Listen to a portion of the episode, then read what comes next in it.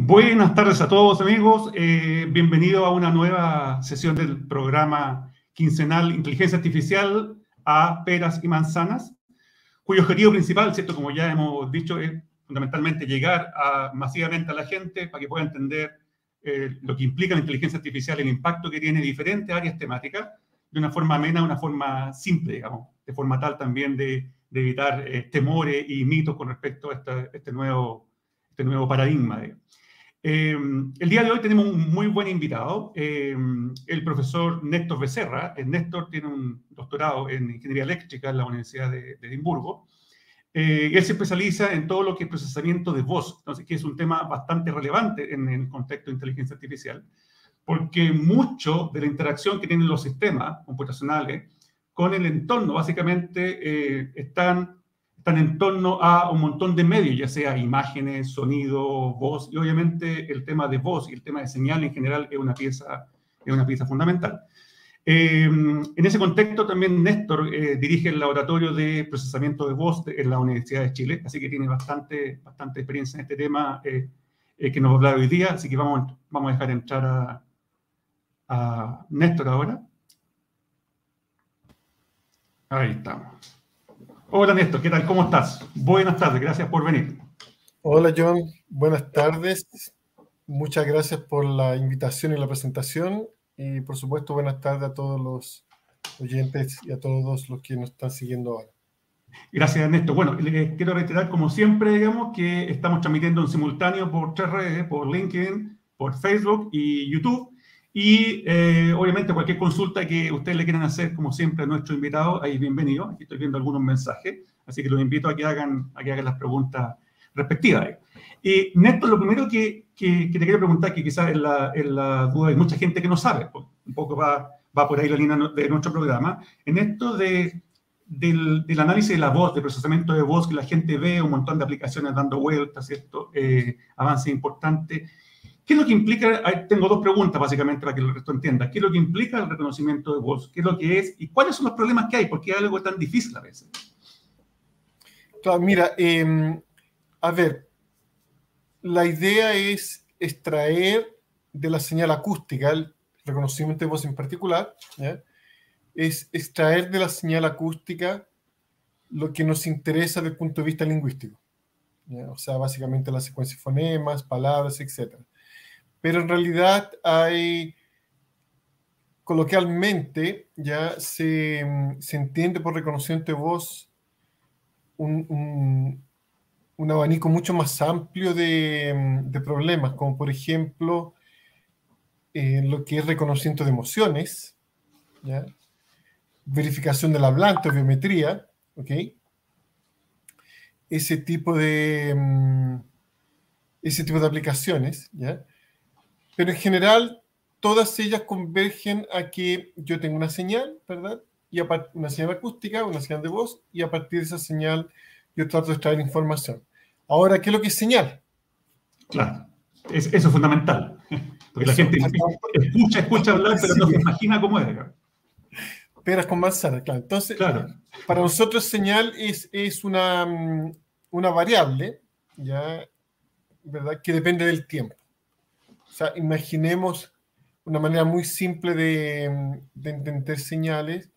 Es, supongamos que vemos el valor del dólar día a día durante un periodo largo de tiempo. Entonces vamos a tener una serie discreta de tiempo, ¿cierto? Donde tenemos el valor del dólar em, día a día, por ejemplo, en el último año, en los últimos cinco años, etc.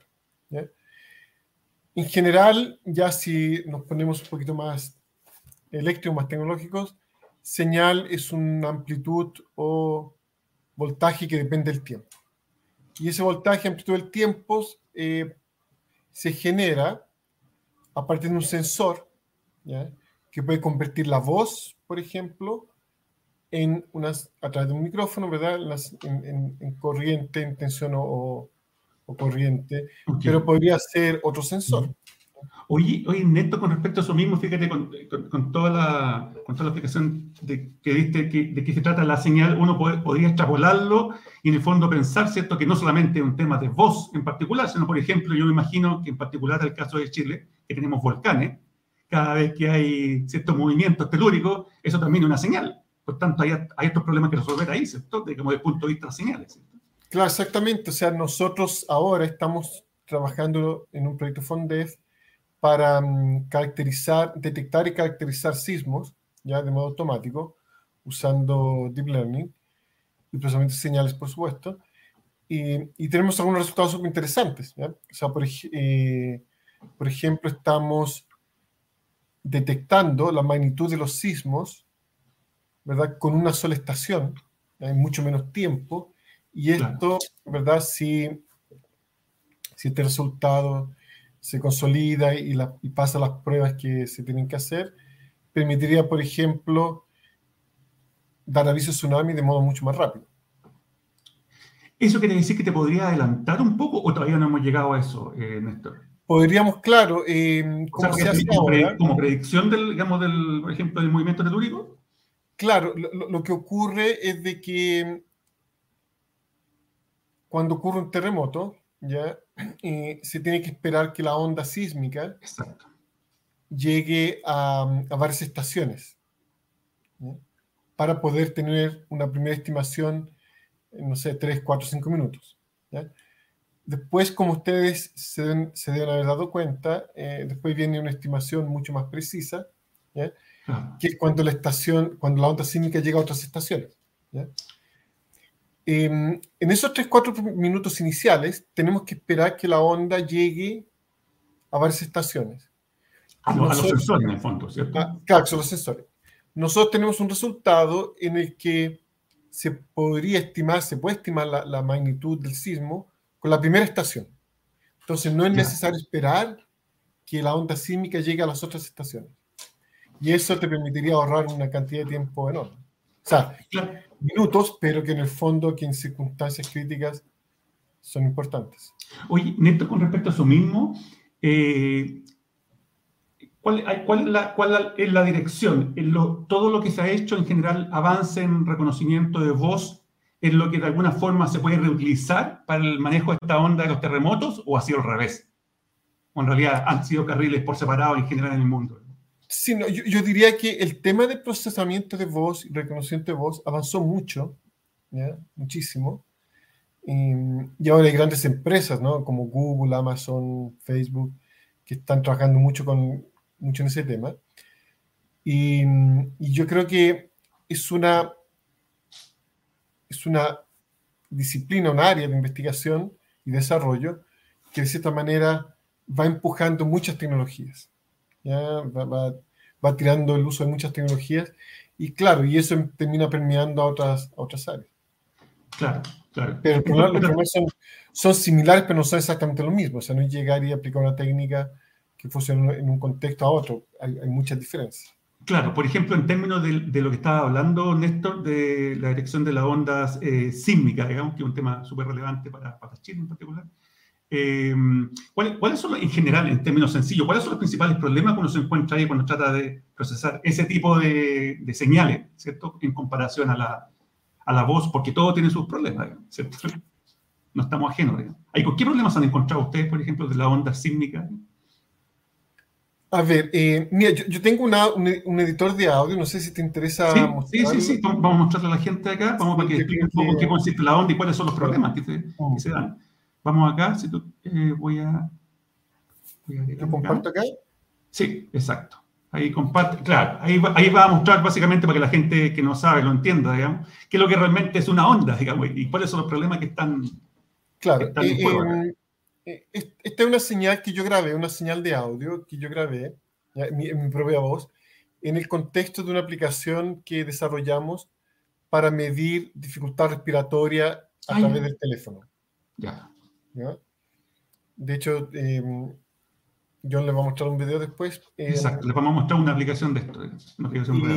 y, la idea es básicamente pedir a la persona que haga algunos ejercicios controlados de fonetización y a partir de esos ejercicios controlados determinar cuál es el nivel de dificultad respiratoria que tiene, que tiene la persona. Entonces, este soy yo, yo lo voy a reproducir entero, no sé si se escuchará. 1, 2, 3, 4, 5, 6, 7, 8, 9, 10, 11, 12, 13, 14, 15, 16. ¿Se escuchó, John? Eh, sí, se, escucha. no sé si los mensajes de texto que nos están llegando, si alguien puede confirmar que se está escuchando bien, y que no somos nosotros nomás solamente. Ahí, ahí, si alguien me envía un mensaje. Ya, entonces, aparentemente es una señal continua. Ok, y, pero si nosotros hacemos un zoom en el tiempo, vemos que eh, en realidad lo que tenemos son muestras.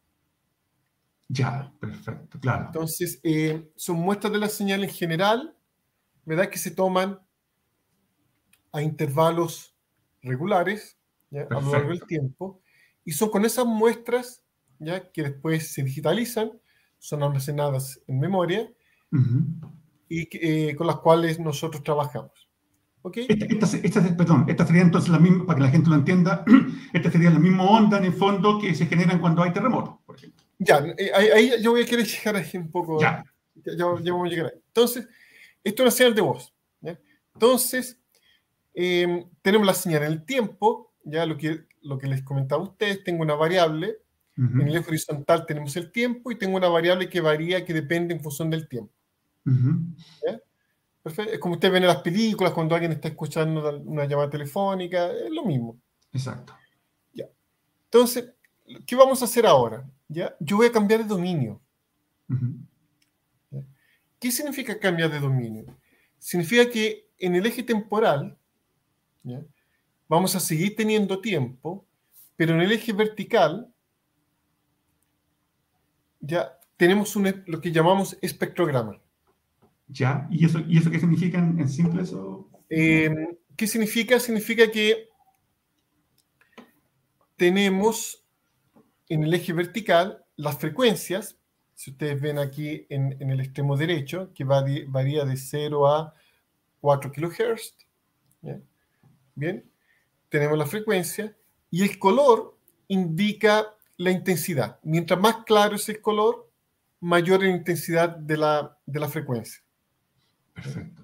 Soy yo mismo, la mía persona está hablando, etc. Ya, es el registro de tu voz que pusiste como ejemplo. De mi voz, soy yo mismo está hablando Perfecto. de 0 a 32. Perfecto. Ya voy a... 1, 2, 3, 4, 5, 6, 7, 8, 9, 10, Ya, soy yo mismo, ¿ok? Perfecto. Ya, entonces, lo que vemos, ya, si yo hago un zoom ahora acá,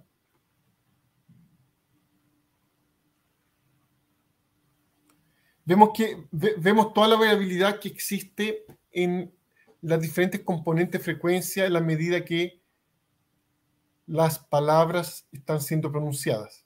Perfecto. ¿Ya? Bueno, si yo comparo esta señal con eh, una señal sísmica, lo que vamos a ver es de que, del punto de vista de la distribución de cómo la energía se divide en frecuencia, es mucho más simple. Ah, ya, ahí, está la diferencia. Es mucho más simple porque es, eh, imaginen que eh, esta señal de voz, ¿verdad?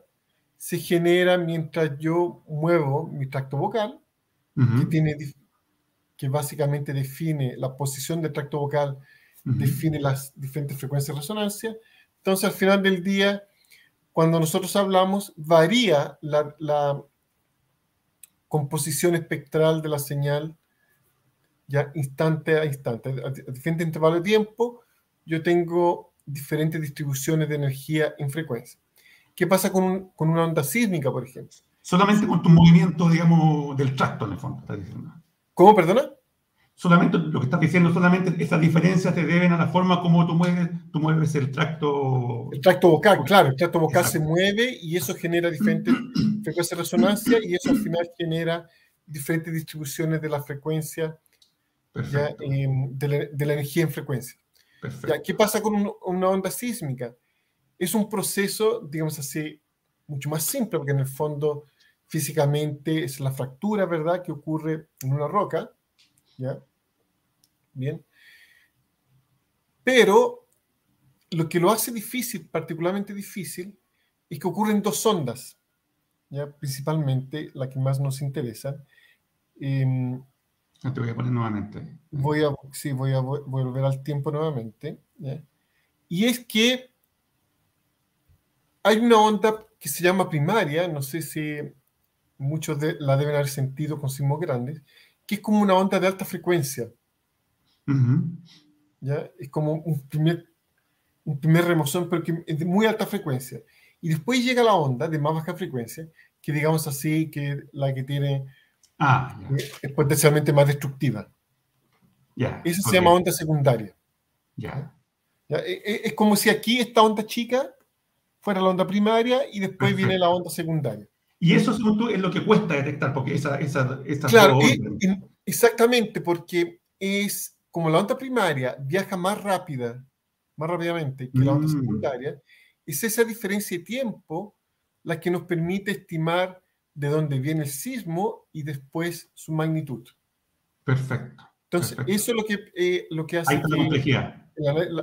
claro, en gran medida la complejidad. Por supuesto, hay otros problemas como que el ruido, ¿verdad? Eh, si hacemos más chico, más grande, el ruido va a ser más o menos importante, va a representar un taco mayor o menor, ¿ya? Em, pero yo diría que en, en, los problemas que hemos abordado, determinar con precisión, con exactitud, esa onda primaria, esa onda secundaria, ya es, eh, lo más complicado. Tema más crítico que hay, claro. Lo más complicado. eh, Néstor, mira, tenemos una pregunta acá, y, de hecho, perdón, está bastante relacionado con algo que yo vi en un emprendimiento años atrás. Eh, Patricio Fernández dice, si existen estudios de análisis de voz o ladrido en perro. Porque eh, es súper interesante, porque años atrás, no sé si habrá sido una, una, una demostración, un invento, ¿no? Pero había una, una startup norteamericana, si no me equivoco, que la, había supuestamente logrado instalar un dispositivo al perro y podía traducir ladridos en, lenguaje. Entonces, ¿qué, qué tanto, ¿qué tanto hay de esto? No solamente los perros, sino en general en, traducción de, digamos, de, de, voz, digamos, pero en otro tipo de mamífero, digamos. No solamente lo humano. Mira, eh, ¿O dónde está la complejidad de eso? a lo mejor la gente no sabe, porque lo ve en las películas, a lo mejor, el mismo Patricio, que a lo mejor se lo preguntas porque ha visto algo así. Entonces... No, no es súper interesante. Eh, muy buena pregunta. A ver, ustedes están viendo esta señal de acá, ¿verdad? No, todavía no, yo... la saqué, la saqué. ¿Ah, aló? La saqué, te la voy, a, ahí la voy a poner, espera, para, para, para. Aquí estamos. Ya. Sí, Yo, lo uso, yo uso mucho eh, mostrar ejemplos reales en mis clases porque... Pero con fines didácticos. Entonces, aquí ustedes ven la señal, ¿verdad? Y soy yo pronunciando la secuencia de 0 a 30. Bien, tomo aire una vez y cuento de 0 a 30. Bien. Em, si ustedes saben que yo estoy contando de 0 a 30, seguramente cuando dije el número 15, están esperando que yo diga el 16. Claro. Y después venga el 17. ¿ya? ¿Por qué ocurre esto? Porque nosotros tenemos un modelo, ¿ya? de cierta manera, que predice lo que la persona va a decir. ¿ya? Es lo que nosotros llamamos modelo de lenguaje. Que es análogo a cuando ustedes escriben, un editor de texto, el editor de texto predice lo que ustedes... La siguiente palabra que va a venir, por ejemplo. Claro, en, Gmail o, por ejemplo, con, con el editor de WhatsApp, etcétera, que ah, tiene, tiene estos mecanismos predictivos. ¿Qué significa esto? Significa que la señal acústica, ya cuando dos personas están hablando, la señal acústica tiene parte de la información, no la mm. tiene toda. Mm, ahí está el tema. De hecho, eh, en telefonía la señal se limita a 4 kHz, como por ejemplo que vemos acá.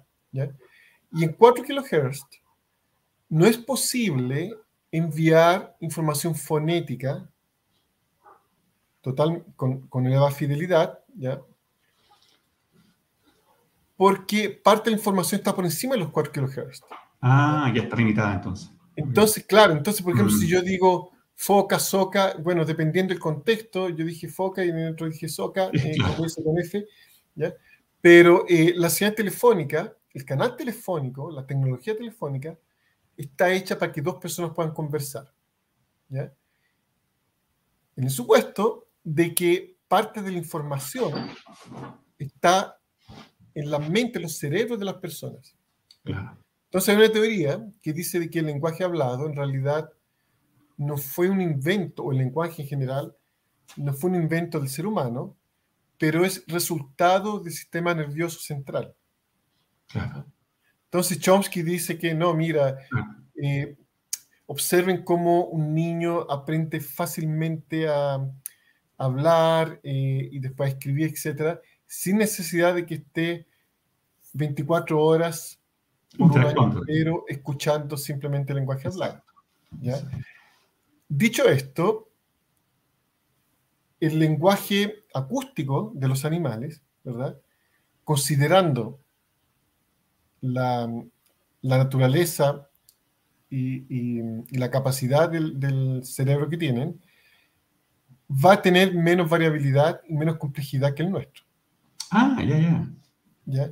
Entonces, además, el, hardware o el aparato articulador parece ser mucho menos flexible que el nuestro. Nosotros podemos generar una gran variabilidad de fonemas, moviendo el tracto vocal, posicionando los labios, la lengua, etc. Em, y aparentemente en, muchos animales, ellos, toda esa flexibilidad, flexibilidad ¿verdad? Em, no existe. Por lo tanto, la articulación de los, de los, de los audios es mucho más, em, mucho más limitada. Entonces, ellos transmiten información, transmiten. ¿Qué tanta información transmiten? La verdad es que no, no, soy experto en el tema, pero... No se sabe mucho. En un, sí, es mucho menor. O sea, primero, porque partimos de la base, ¿no? Que el sistema nervioso central em, no tiene la misma capacidad. Y segundo, que el sistema articulador, ¿verdad?, es menos flexible. Entonces, transmite información, transmiten. Pero, ¿cómo se traduce información a lo que ellos necesitan? Claro, hay, hay, gente que trabaja con... Es complicado, ¿eh? Sí, fíjate, muy buena la pregunta de Patricio. es interesante, claro. Por ejemplo... Eh, ojo con los delfines, ¿eh? También, ¿eh? ¿Ah? Los delfines, los delfines también. nosotros tenemos un paper con ballenas, ¿ya? Y, y, claro, la, la, locución de las ballenas es como... Es mucho más uniforme ¿ya? que el ser humano. Ahora, ellos tienen un cierto nivel de comunicación. Claro. ¿ya? Y, el tema es cómo traducirlo. claro, claro eh, exactamente. Es mucho más simple, ya mucho menos complejo que el nuestro, pero eh, ellos, tienen, ellos tienen un cierto nivel de comunicación. ¿ya? Hay, hay, hay bastante evidencia que muestran que las ballenas eh, se separan, ¿verdad? Navegan cientos de kilómetros y se vuelven a encontrar en un cierto lugar. O sea, fue coincidencia, posiblemente no, ¿verdad? Pero sí, claro, o sea, eh, yo diría que mucho más simple. Segundo, eh, eh, ellos se comunican de alguna manera. Hay un cierto nivel de comunicación. Y hay gente que estudia. Exacto. Oye, el tracto vocal, nada más que para terminar esa, pregunta, el tracto vocal de los animales condiciona si el sonido es más grave o más agudo. Mm. más grande el tracto vocal, más grave es el sonido. Entonces, si, si hay, si hay un, predador que básicamente es de gran tamaño y emite un sonido muy grave, los otros van a querer mantener distancia. Claro. El sonido grave indica un tracto vocal grande debe ser un animal gigantesco. Dijo un porte grande, claro. claro, está en relación al, tamaño. Oye, aquí el mismo Patricio eh, hace un comentario también, dice, bueno, entiendo, según él, entiendo que las cuerdas vocales fue una anomalía evolutiva que tuvo el Homo sapiens y eso nos lleva a evolucionar tanto como especie. Parece que efectivamente hay un tema de evolutivo ahí, ¿cierto? ¿Qué crees tú? Sí, no sé si la cuerda vocal es, es exclusiva del, del, del, ser humano, ¿ya? pero sin duda las cuerdas vocales nos permiten, por ejemplo, generar la prosodia. Claro. ¿Ya? La diferencia entre un sonido sordo y un sonido y un sonido sonoro es justamente si hay o no hay cuerdas vocales. O sea, si yo digo a, ¿ya? ahí yo tengo vibración de las cuerdas vocales. Y si digo, ah", ¿verdad? Ahí no hay, no hay participación de las cuerdas vocales. Entonces, la variación de la cuerda de, de, esa frecuencia fundamental transmite mucha información. En, en, en, español y en las lenguas occidentales transmite información prosódica de emoción, por ejemplo, distingue el sentido, puede distinguir el sentido de una frase, y en otros idiomas, como el chino mandarín, tiene información fonética. El chino es, un idioma, es un idioma tonal. Oye, eh, Néstor, y, en particular, ¿qué pasa con respecto a, a las que son mudas? En el caso particular del procesamiento de voz, ¿cómo, ¿cómo se aborda eso? Por ejemplo, las H en el hola, cuando estoy frente a un micrófono, digamos. Sí, ahí Machine Learning se las arregla, se las arregla porque él va a condicionar eh, el hola, ¿ya? Con la secuencia de donde ocurre. Entonces, si, si nosotros entrenamos ya nuestro sistema con transcripciones donde hola le sigue un nombre, seguramente hola es un saludo, ¿ya?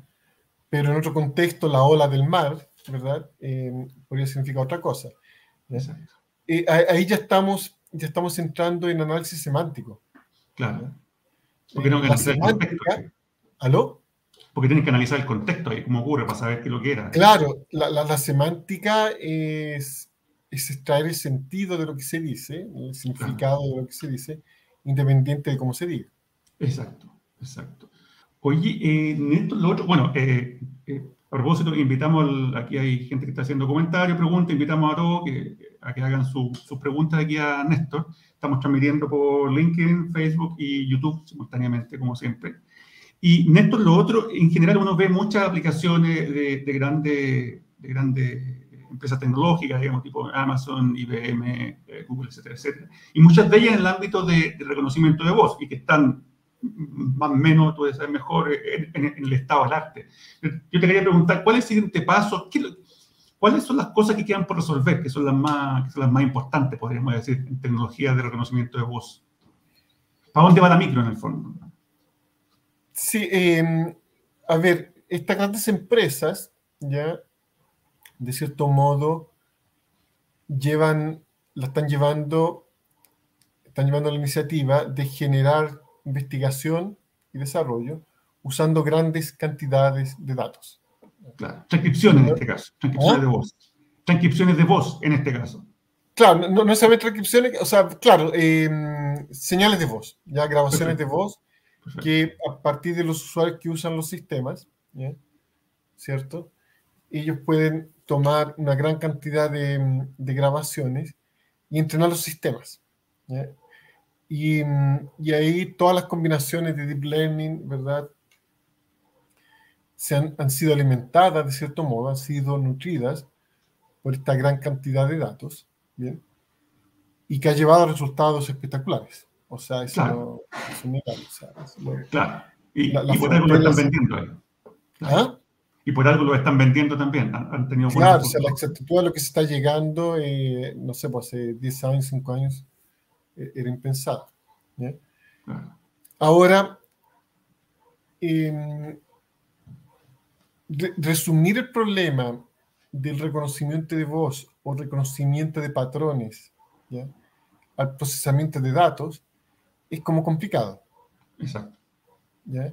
Es complicado de mi punto de vista, eh, por lo que yo había mencionado al inicio, de mm, si tú tomas, por ejemplo, 100.000 horas de grabación, 100.000 horas de, de, voz, eso significa que un niño tiene que haber estado años expuesto solamente a escuchar. un micrófono, claro. claro, o sea, a un parlante escuchando, eh, expuesto al lenguaje hablado, para poder empezar a hablar. Y no ocurre así. No claro. ¿Te, te fijas? No, no, no, no, así no se dan las cosas, no funciona así mal. Exacto. Entonces, nosotros tenemos un paper que fue publicado el 21 ¿ya? En, en, una revista sobre interacción humano-robot, donde nosotros pusimos un robot, ¿ya? Eh, a propósito, los que quieran visitar mi laboratorio, busquen www.lptv.cl, Laboratorio de Procesamiento y Transmisión de Voz, ya es lptv.cl, y ahí hay demos, hay cosas bien, bien entretenidas que pueden ver. Y uno de los sistemas que nosotros armamos era el robot moviéndose, ya en una, en una, en, una oficina, y colocamos parlantes y también colocamos personas hablando. Y lo que mostramos era de que si éramos capaces de modelar el ambiente acústico, podemos llegar a resultados bastante competitivos comparados con las API de Google, por ejemplo, usando solamente 15 horas de grabación, de entrenamiento. Para entrenamiento. En vez que esa gran cantidad que tú decías, claro. Claro, y no miles de horas. No miles de horas. Los que nosotros encontramos, vimos que esa API en particular, o, las APIs en particular, tenían miles de horas de, de, voz, y nosotros usamos 15 horas. Entonces yo creo que mi sensación es de que eh, el problema de reconocimiento de voz, o sea, de extraer la información lingüística ya de la señal, está lejos de ser solucionado. Se pueden, yo creo que el estado del arte permite implementar muchas aplicaciones y hacerlas funcionar, ¿cierto? Pero emular o llegar cercano a lo que el ser humano hace, yo creo que estamos bastante, más complicado. bastante lejos. Más complicado. Oye, y, Néstor, y siguiendo con esa complicación del lenguaje, ahora tú tienes alta experiencia en, proyectos de esta índole, pero ¿qué pasa en particular ahora con, el, con la situación del español de Chile en términos fonéticos? ¿Qué problema te ha tocado abordar ahí? Porque obviamente uno de los temas que tienen toda esta API, que estamos hablando de muchas empresas que están hechos también por un español bastante bastante neutral, digamos, pero cuando llegan a Chile, hasta ahí llega la... Claro, por ejemplo, eh, no, sé si quieren mostrar el video de la demo. Ah, ya, ya, lo que vamos a mostrar a los auditores un, eh, para que ellos vean cómo... Una demostración muy interesante de una tecnología que desarrolló Néstor en un proyecto, que básicamente eh, es bien atingente porque está en el contexto del COVID. Es básicamente para explicarle a la gente, digamos, cómo podríamos diagnosticar si alguien tiene COVID o no, desde el punto de vista del patrón vocal, digamos. Entonces vamos a mostrar un, brevemente, porque el video es bastante largo. Vamos a eh, ingresar a la transmisión. Buenas tardes. Bienvenido al sistema.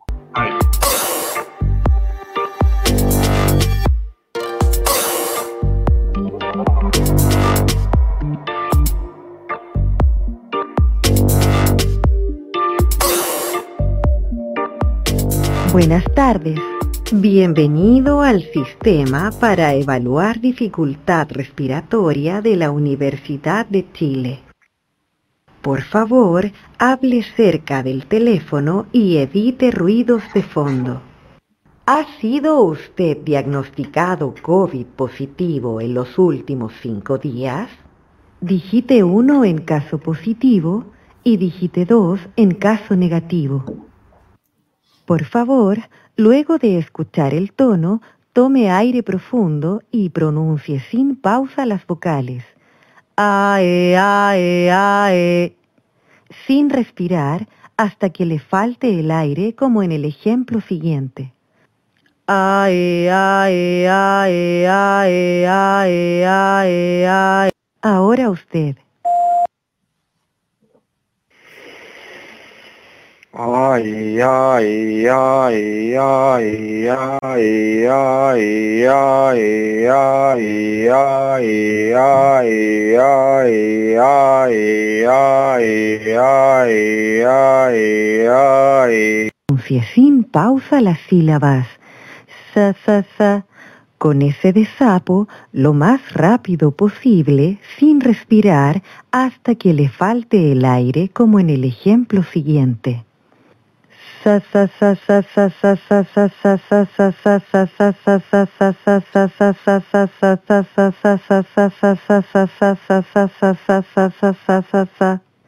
Ahora usted.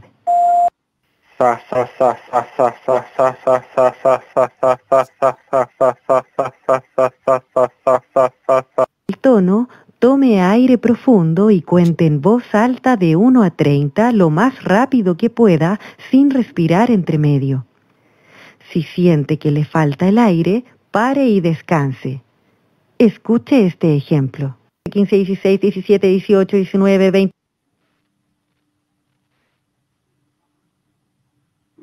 Por favor, espere mientras obtenemos su evaluación.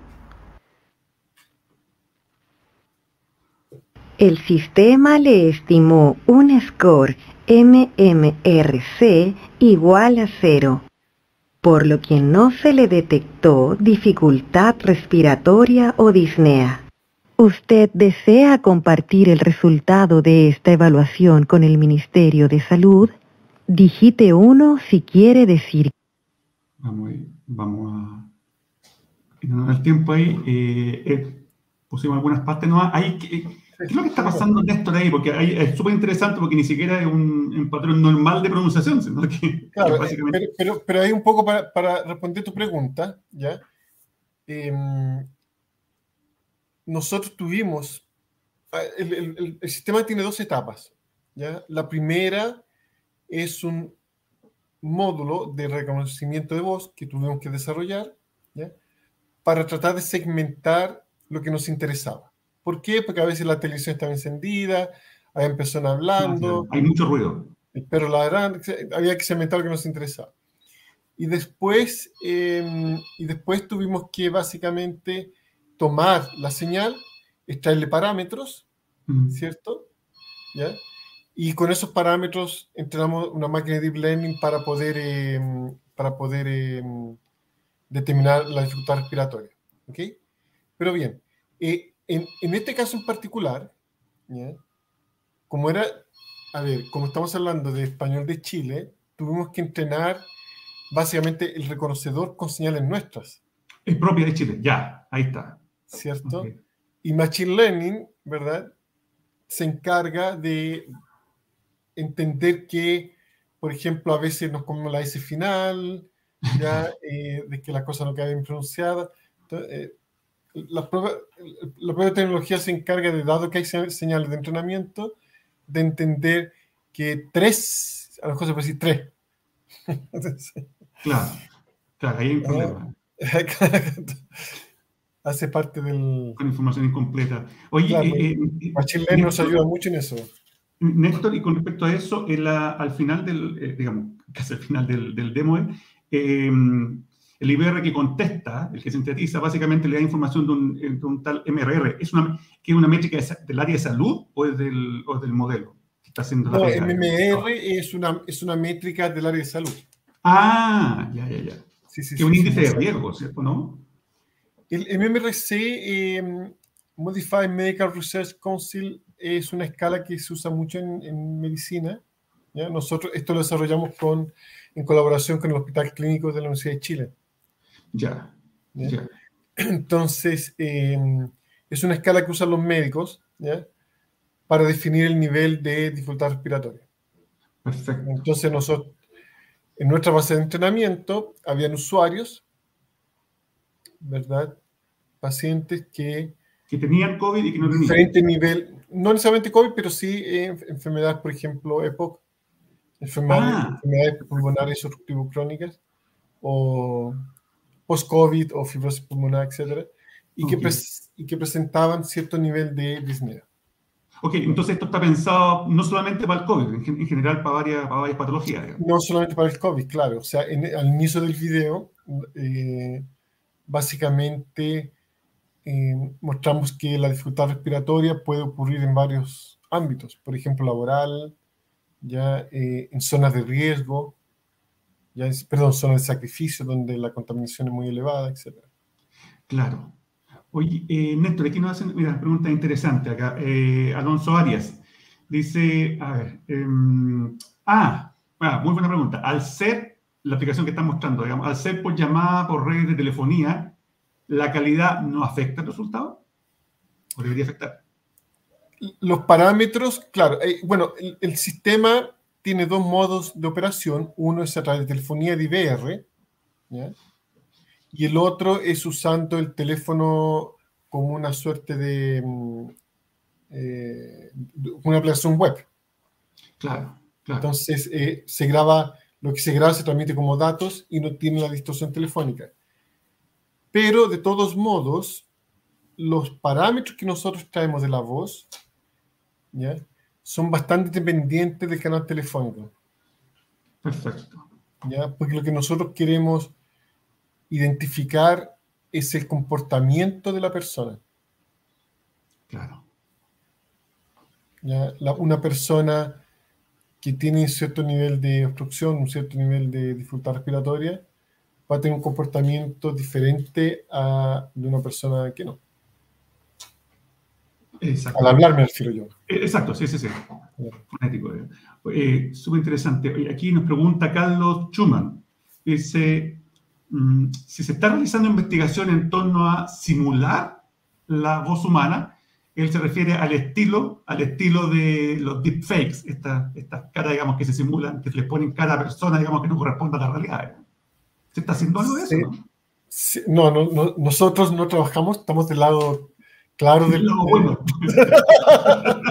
del lado bueno de la tecnología. Del lado bueno de la tecnología. No, pero sí, hay mucha tecnología que va, eh, deepfake que apunta a eso. Y, y es, muy poderosa. Mira, yo tengo tenemos un robot grande en el, laboratorio, lo, lo, bautizamos de Jarvis. Ah, como... Como, eh, como el asistente de Iron Man. Sí, era Iron Man, me estaba acordando. Sí, me invitó a las películas, me encanta. Del, superhéroe. Muy bueno, muy buenísimo. ¿Ya? Eh, el tema es de que nosotros queríamos que hablara con acento chileno. Entonces, un mm. amigo de Edimburgo, justamente, eh, es uno de los que más conoce de síntesis de voz, me hizo un TTS, un, sintetizador, un sintetizador de voz.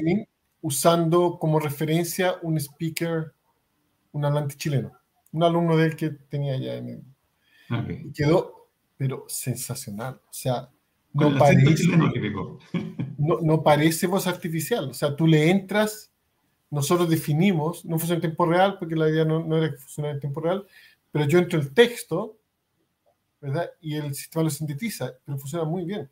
¿eh? Muy bien, y eso ya algunos años. Entonces, em, sí, o sea, deepfake es un tema que... Eh, es, tecnológico, ético y legal, está todo junto. Va a dar mucho que hablar. ¿eh? hace un, yo, yo en el curso, creo que hace un año, un año y medio, salió una noticia de un tipo que hizo un fraude imitando la voz del jefe de un funcionario. Me imagino que van a empezar a aparecer esas cosas. Eh, me salió una noticia, qué sé yo, en el diario y se la mostré a mis alumnos, de hecho. Pero sí, es, un tema... Sí, un tema complicado. Deepfake. Un, tema, un tema complicado. porque no solamente la voz, ¿no? ¿Tú has visto la, cómo, son las... Sí cómo, cómo la cara, cómo la mueve, y cambian. Se podría engañar fácilmente, digamos. Se podría, sí, claro. Entonces puede generarse, bueno, puede, puede generarse, y se está generando, de hecho, toda una batábola a nivel ético, digamos, de las tecnologías, de cuál deberían estar y cuál no, digamos, especialmente las deepfakes, digamos, que han sido súper cuestionadas en el último tiempo. Yo creo que eh, en la universidad voy a tener que um, pedir a los alumnos que firmen una declaración que no van a usar el conocimiento para el lado oscuro del... Para, el lado oscuro, exacto. sí, porque, porque si uno no lo, digamos, no lo dice, no fuerza. enseña, es la tecnología que tiene un montón de potencialidades, pero exacto. muchas de ellas son positivas y algunas son negativas. Claro, de, de, hecho aquí está comentando, digamos, Patricio Fernández también, dice que había escuchado que en Estados Unidos cuando un sistema basado en, en inteligencia artificial se contacta contigo, de alguna forma me refiero a nivel de contact center o cosas por el estilo, en una empresa de servicio, debe indicar que es una IA. claro, que seguramente la, en las nuevas regulaciones van a forzar a que los fabricantes de alguna forma, como te pueden engañar por voz o por imagen, por rostro, digamos, que te diga si usted está hablando con una máquina. Usted está hablando con un, un, autómata, con un, exacto, exacto. un robot. Interesante, lo que dice Patricio. Oye, volviendo un poco a lo que comentaba Néstor la aplicación en el área de salud, eh, que es la última que mostramos a, a, nuestro auditorio. Eh, ¿Qué nos motivó a esto? ¿De dónde salió la idea? ¿Cómo se te ocurrió? ¿O qué viste? ¿Qué observación pasó que dijiste, ya, por aquí hay un tema para detección de ciertas patologías? A ver, em, cuando empezó la pandemia,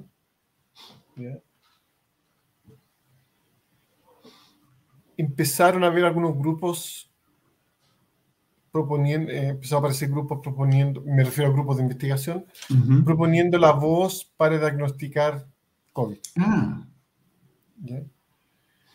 Y había uno en particular en Carnegie Mellon. Yo fui profesor visitante en Carnegie Mellon, en Universidad de Pittsburgh, en, Pensilvania.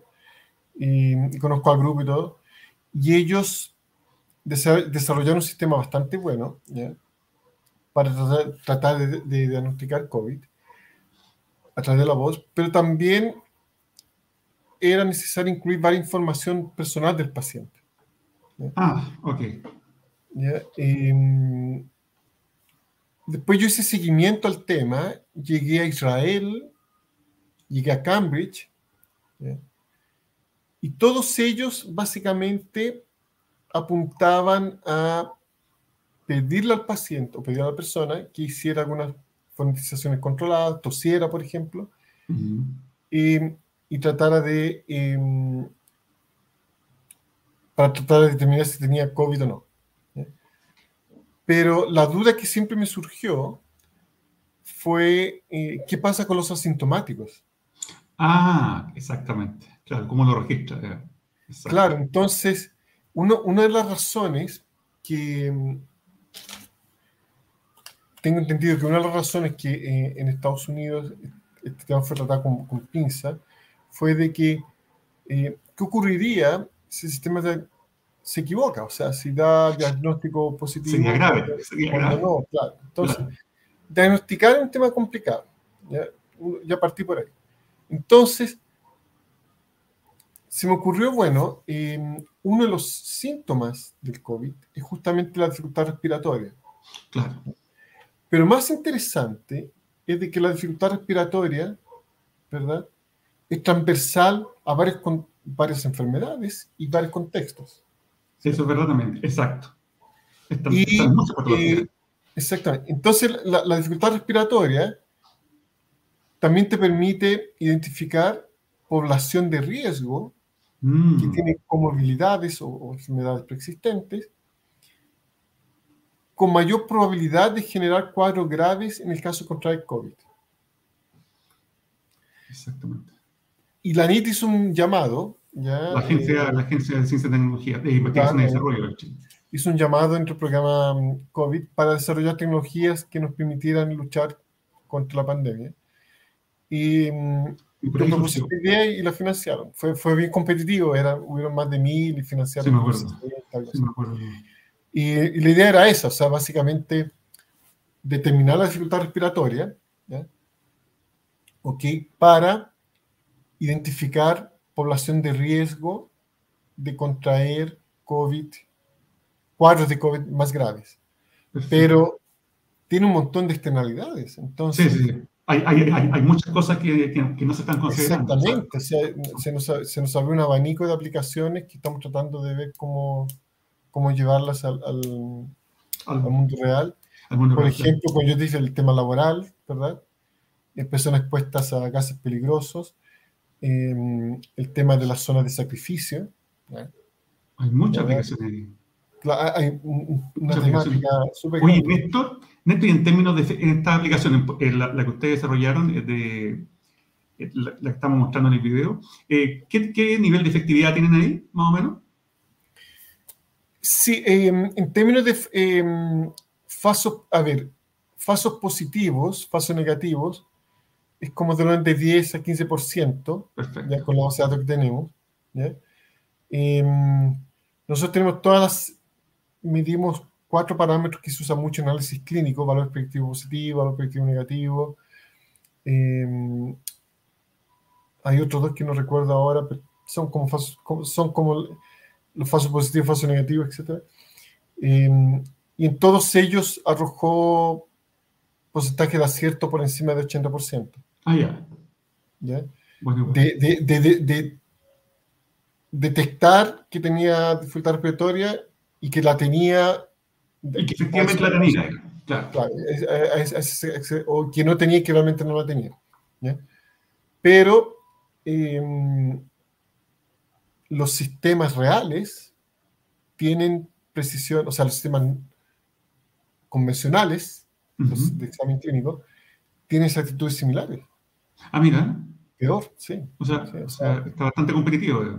Sí, sí, no, eh, con nuestra base de datos, que fueron 74 pacientes y 20 personas sanas, fue muy, muy competitivo. Eh, Oye, la ¿cómo se de achuntarle justo al, al valor así era 3, 4, era 60%. Perfecto. Oye, ¿cómo se está arreglando con lo que tú mencionabas, eh, Néstor, de los asintomáticos, en el caso de tu, tu tecnología? Es que yo no me preocupo, no me ah, preocupo de los asintomáticos. Ya, yo mido disfrutar respiratorio. Perfecto, ya. O sea, los que llegan ahí es porque sienten que puede estar pasando algo, por tanto llaman. O, de cierto modo, por ejemplo, la persona ya tiene una, una enfermedad diagnosticada y queremos saber cómo está evolucionando, cómo está, etc. Súper, súper. O sea, imagínate tú, a ver, eh, este ejemplo de la radiografía es súper bueno. Y entonces una radiografía del pulmón, ya una imagen cualquiera, no es una radiografía, y ve un paciente por primera vez. Claro. Y tiene que tener un diagnóstico. Pero ahora, eh, yo el médico puede ver al paciente un año después, seis meses después, y puede hacer el contraste entre las imágenes. Claro. ¿Cierto? Bueno, aquí existe esa posibilidad, ¿cierto? Em, sin necesidad de que el paciente se mueva. Eh, claro. Claro, porque evita un riesgo mayor también que de contacto, especialmente, especialmente no solo contacto y también personas, personas de la tercera edad, personas que tienen dificultad para locomoverse. De movilidad. Exacto. Y, y, claro, si tú te pones a pensar con todo el tema de, de del, del, número de especialistas o de la densidad de especialistas que, hay, que, hay, a lo largo de nuestro territorio nacional, eh, te pones a pensar, oye, mira, eh, tener tecnologías de este tipo que permitan realizar algún examen, ¿verdad? o que puedan permitir ayudar a hacer un diagnóstico a distancia, son, son temas súper bienvenidos. Exacto, exacto. Muy. Especialmente por temas de acceso, como decías tú, la gente que está, digamos, que tiene, que, eh, falta acceso, eh, desde el punto de vista geográfico, como también falta acceso a especialistas, que hay ciertas partes del país que tampoco hay muchos especialistas en este tema. Entonces, entonces, tiene un impacto súper interesante. Ya estamos más o menos redondeando, ya estamos eh, pronto a terminar el programa. Eh, hemos tenido algunas preguntas bien interesantes, algunos comentarios ahí, la gente ha estado ahí enviando algunos comentarios, hay gente que obviamente cree que es un tema bastante, bastante interesante, hasta eh, como eh, eh, Alonso, digamos, ¿cierto? Gente que preguntó, aquí estoy viendo un mensaje, ¿cierto? sobre la, mm, bueno, aquí parece que no había pasado una pregunta. Claro, bueno, me decía Patricio, nos decía Patricio Fernández también, y esto es lo, último por ahora, en honor al tiempo. Decía, entiendo que Meta, Meta es la empresa que era Facebook, ¿cierto? creó un modelo multimodal que analiza el audio más el movimiento de los labios y ha mejorado el índice de error. Parece que yo también escuché, parece que había algo por ahí, ¿cierto? Sí, son, son aplicaciones que vienen, integración, integración de tecnologías que no vienen de ahora, o sea, son, bastante antiguas, pero yo creo que se han potenciado con el tema de Deep Learning. Claro, con, con las nuevas tecnologías en el fondo. Claro, porque Deep Learning te permite, pero no, pero ese tema de, de usar audio audio y video es, antiguo, tiene mucho tiempo, o sea, y la motivación es súper buena porque en el fondo yo puedo tener la señal acústica que tiene ruido acústico, pero el, video no tiene ruido acústico, o sea, por definición. Exacto. Entonces, cuando usar más de una fuente de información es una estrategia que se ve muy potenciada por Deep Learning. Muy, Exacto. nosotros, claro, nosotros lo usamos en el laboratorio con tecnología de beamforming. Ya. ¿Ya? Beamforming es cuando más de un micrófono ¿Ya? permite dirigir la ganancia en dirección a un target acústico. Ganancia, expliquémosle a la gente, ganancia no es la ganancia monetaria, sino la ganancia filtrar. Filtrar. filtrar. Entonces, supongamos que tengo una persona ya hablando y tengo otras personas cercanas, o tengo ruidos, fuentes de ruido, y tengo más de un micrófono. Entonces yo puedo, Ah, exacto. con los micrófonos, trabajando con el retardo de las señales de los diferentes micrófonos, yo puedo dirigir, puedo filtrar a una persona y atenuar el ruido que de cierta manera me complica, ¿verdad?, Exacto. la percepción de mi target, de, de la persona que yo quiero escuchar.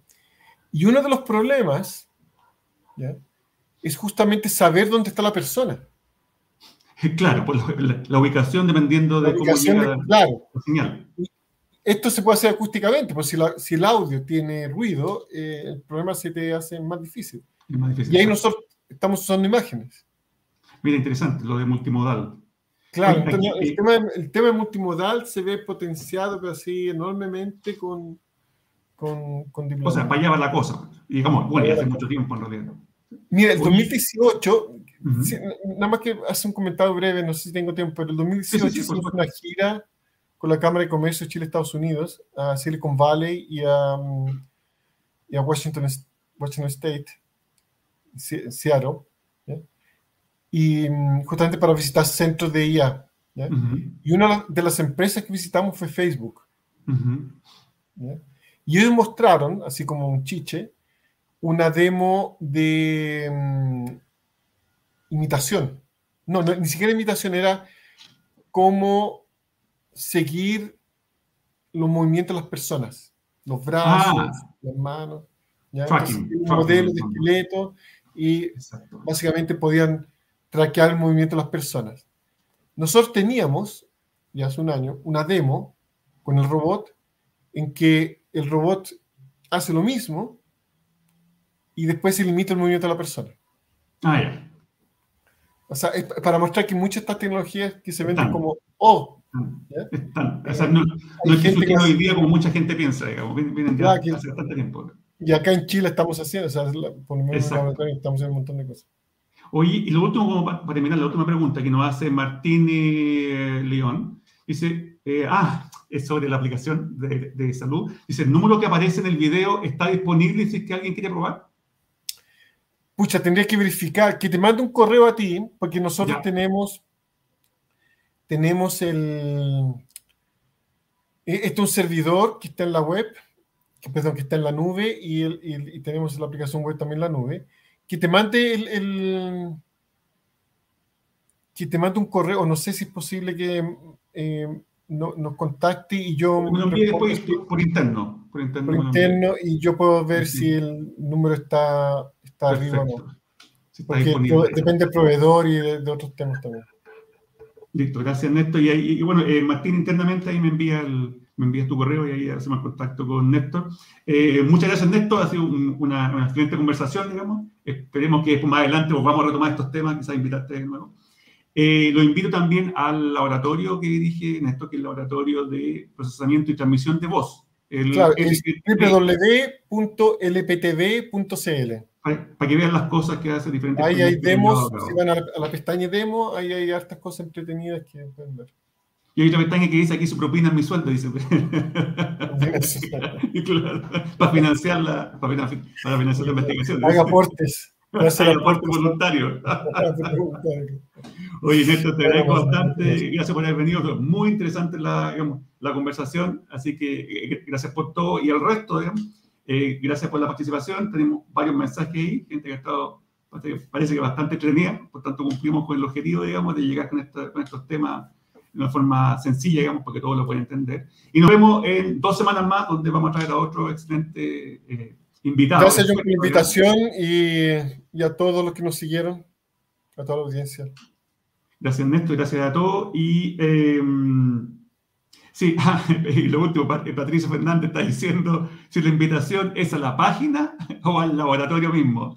Yo creo que para eso tienen que contactarse con, eh, con Sí, ahí pueden, ahí pueden ir al laboratorio y ahí podemos Sí, sí. Ahora, que que estén- con estas restricciones que hay ahora de ingreso, es un poquito difícil. pero Exacto. Así Que, que que comience yendo al laboratorio por, por la, por, la, por el sitio web de. Exacto. Así que nuevamente, eh, a los que estén interesados, eh, Néstor tiene también su página en LinkedIn, pero o lo pueden googlear, van a encontrarlo fácilmente y ahí pueden, eh, pueden coordinar si lo hacen virtual o lo hacen físicamente, depende de la, la disponibilidad por el COVID. Así que nos vemos a toda la audiencia. Gracias, Néstor, nuevamente. Nos vemos en, dos semanas más. Adiós a todos. Gracias por la participación. Chao, chao. Chao, chao.